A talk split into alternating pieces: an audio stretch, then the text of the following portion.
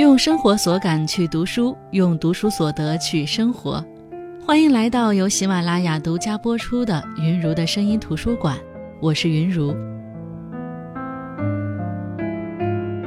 东西方文化的差异表现在很多方面，但是很多人体会最深的差异，则表现在饮食文化上。很多人去欧洲国家留学或旅行。吃了几顿汉堡、牛排之类的食物之后，就会满大街的去找华人餐厅、华人超市。这个时候，如果有人送来一瓶老干妈，真的是会感激涕零的。很多人就是在这一刻真正明白，陶华碧女士为什么会被留学生封为国民女神，也就是那一刻才会明白，不管我们曾抱着多大的包容度去学习并接受西方文化。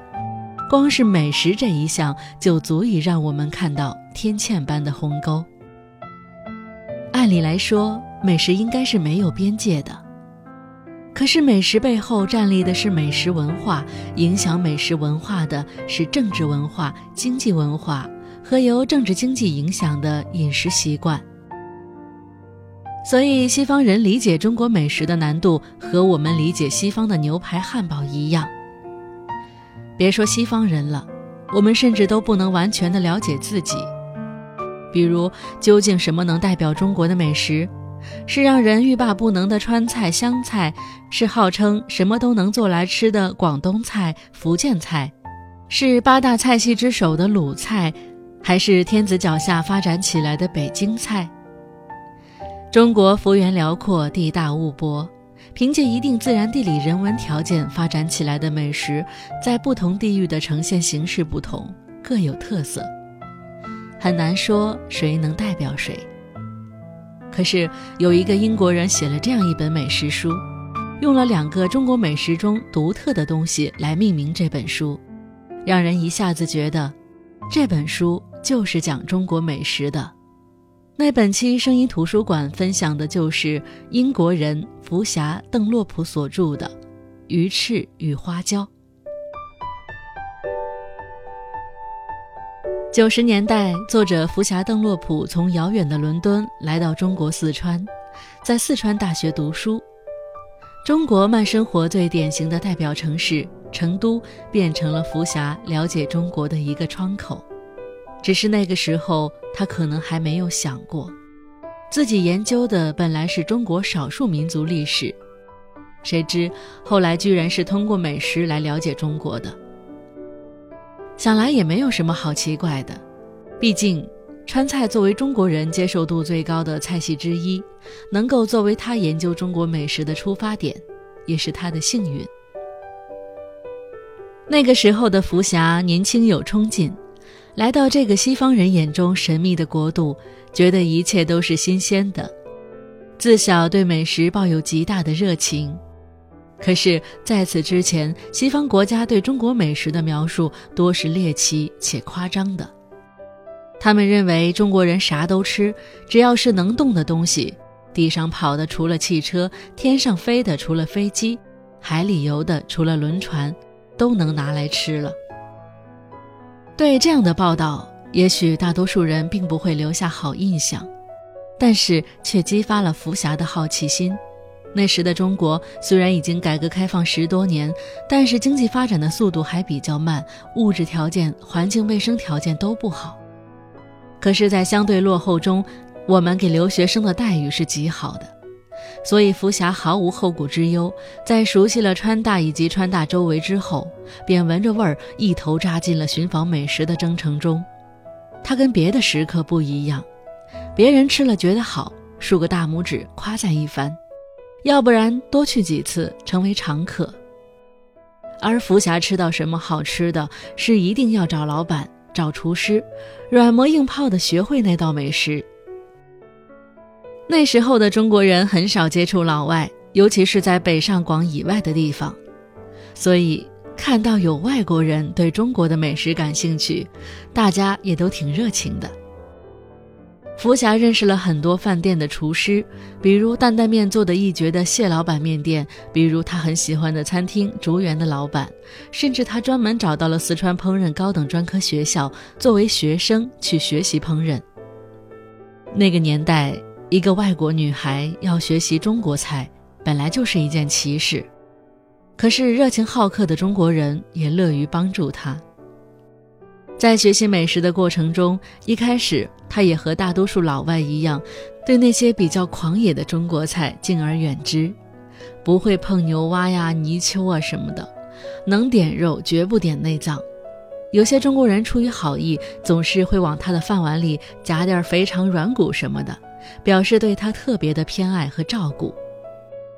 有时候福霞出于修养或者礼貌，会试着吃点儿。不知不觉中，就在一点点地突破自己的局限。书中他说：“有时候，简简单单的一场醉酒，就能打破我对某种食物的禁忌。”我目睹了兔脑壳在玻璃橱柜里一列排开，散发着不祥的气息。没有耳朵，没有脸皮，兔眼珠子直勾勾看着你，尖尖的牙齿一览无余。光想想有人吃这个，我就要吐了。但是，一天晚上，上了节时间不短的舞蹈课之后，我又累又饿，跑到一个路边摊觅食，几杯酒下肚，理智给酒精让位。我吃了人生第一只兔头，一切两半，撒了点辣椒和葱花。我不想跟你细说下巴上的肉口感多么厚实丰富。眼睛那块是多么柔软，多么入口即化；兔脑髓多么顺滑绵密。我只想说，从那天开始，我几乎每个周六晚上都会点炒兔脑壳来吃。一个英国人，以一种不可思议的开放程度，接受着那些作为中国人的我时至今日都没有挑战过的食物，实在是让我佩服不已。也许正是这样的突破精神，这样的开放态度，才能让他成为美食家吧。在中国，要学会做菜、处理食材是不可避免的。更直白地说，那就是必须习惯于屠杀。中国人喜欢使用最新鲜的食材，肉类、鱼类都必须是现杀的，甚至有人去菜市场买活的，回到家里，直到要吃的时候才亲自宰杀。对于外国人来说，这是一件不可思议的事情。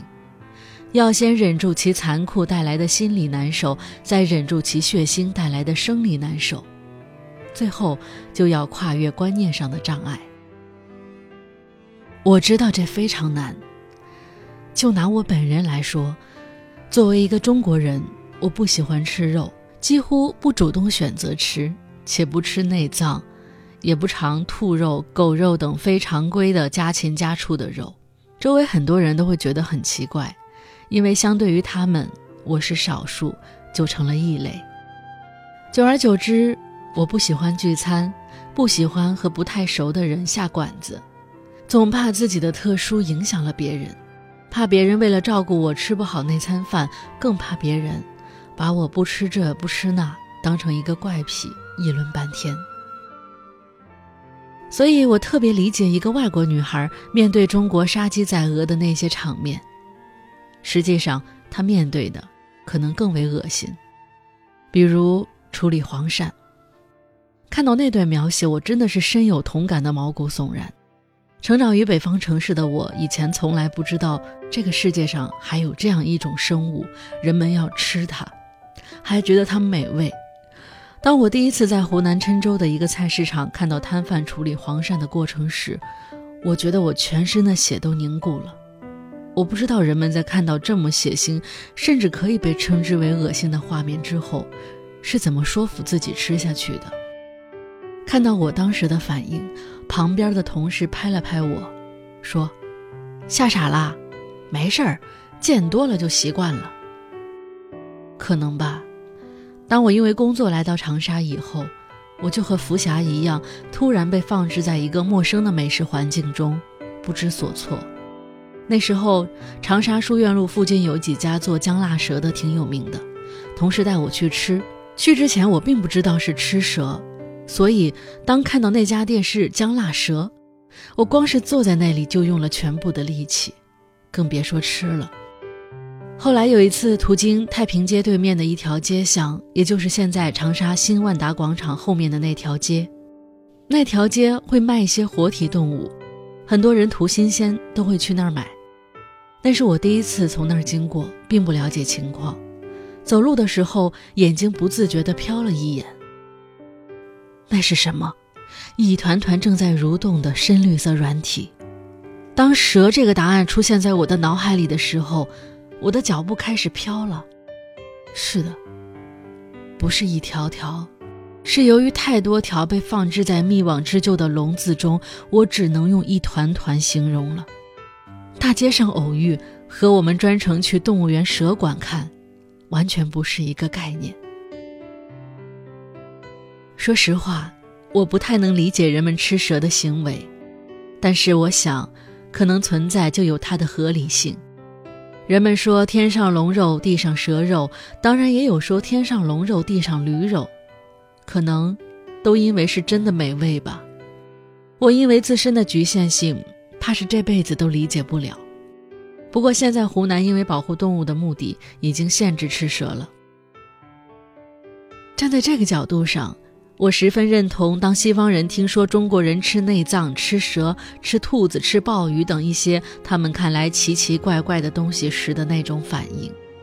但是，我也能理解那些从小吃这些东西长大的同胞们，觉得这一切都是理所应当的态度。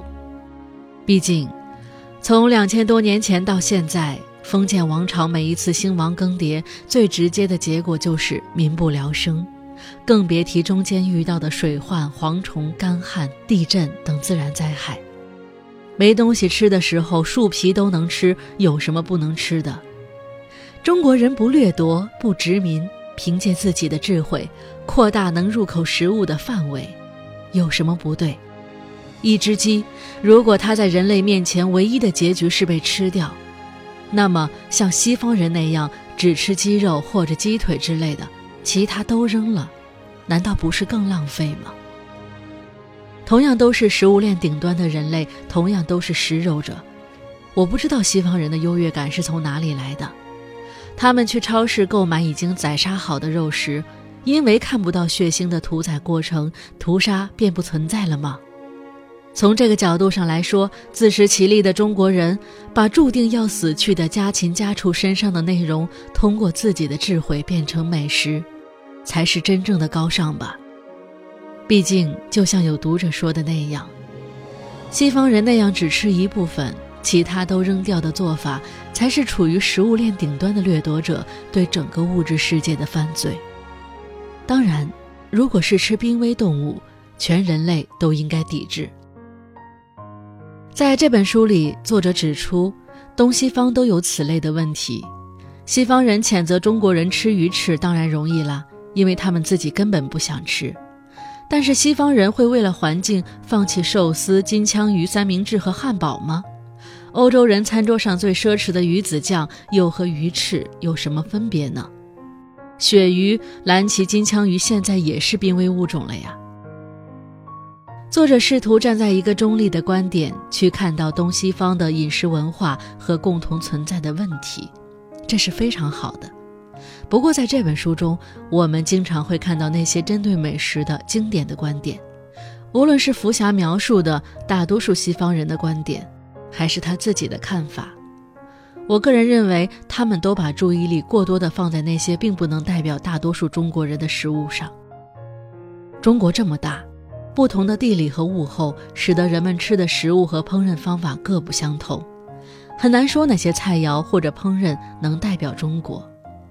但是，过多的把目光聚焦在什么果子里、老鼠等少数人才会吃的东西上，不得不说，西方人对中国美食的认识更是局限又止步不前。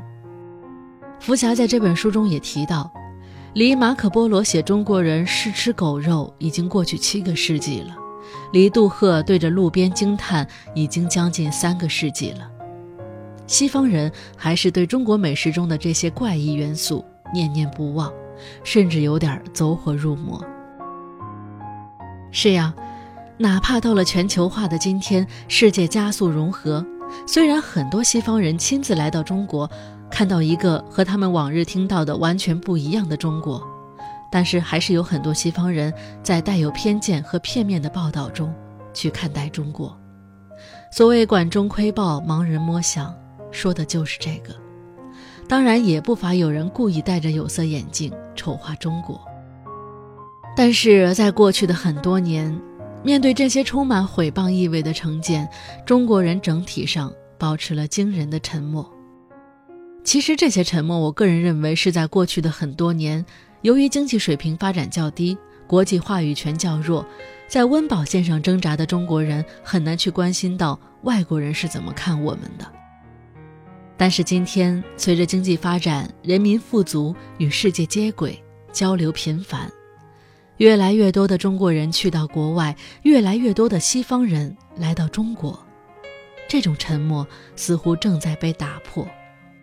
西方国家无论是带有偏见的故意为之，还是管中窥豹的以偏概全，中国人似乎已经不再任人误解。在国际舞台上，越来越多的声音在表达，持续不断的表达。因为只有持续不断的表达，才能让更多人了解中国，了解中国美食。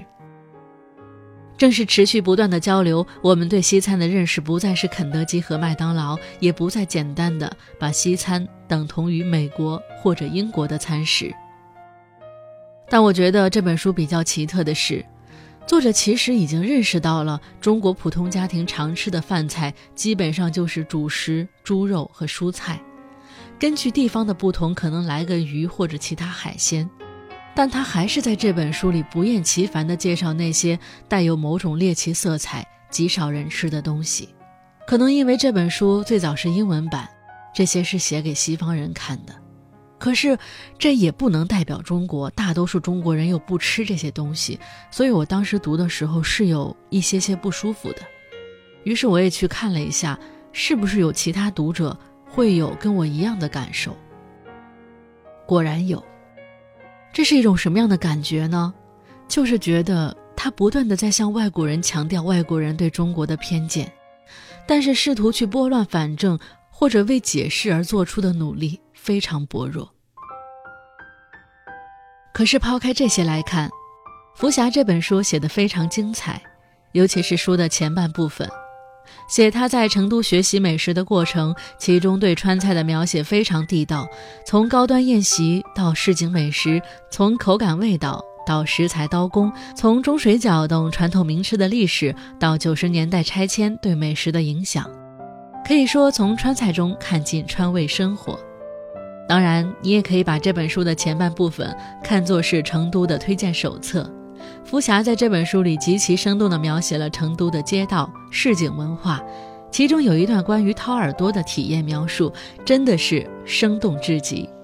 当然，这中间可能还有译者的功劳，因为这本书的翻译是一个川妹子，所以她的语言非常的生动。而书的后半段是他离开四川回到英国后，过了一段时间再次来到中国探寻川菜以外的美食文化的经历。